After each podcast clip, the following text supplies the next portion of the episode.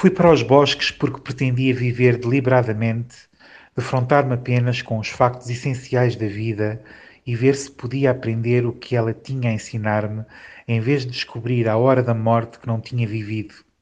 Não desejava viver o que não era vida, sendo a vida tão maravilhosa, nem desejava praticar a resignação a menos que fosse de todo necessária.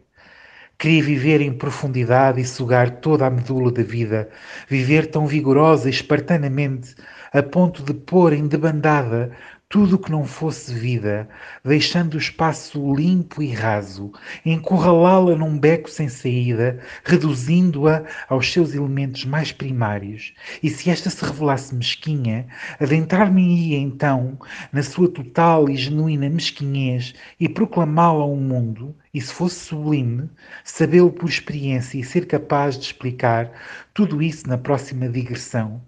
porque me parece que muitos homens estão terrivelmente incertos, sem saber se, se a vida é obra de Deus ou do demónio, e têm concluído com certa sofreguidão que a finalidade principal do homem aqui na Terra é dar glória a Deus e desfrutá-lo por toda a eternidade.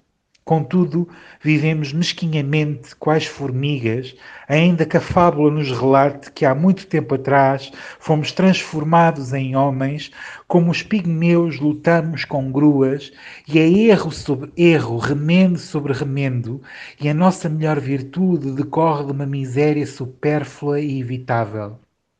A nossa vida é estilhaçada pelo pormenor um homem honesto dificilmente precisa de contar para além dos seus dez dedos das mãos, acrescentando em caso extremo os seus dez dedos dos pés e o resto que se amontou. Simplicidade, simplicidade, simplicidade.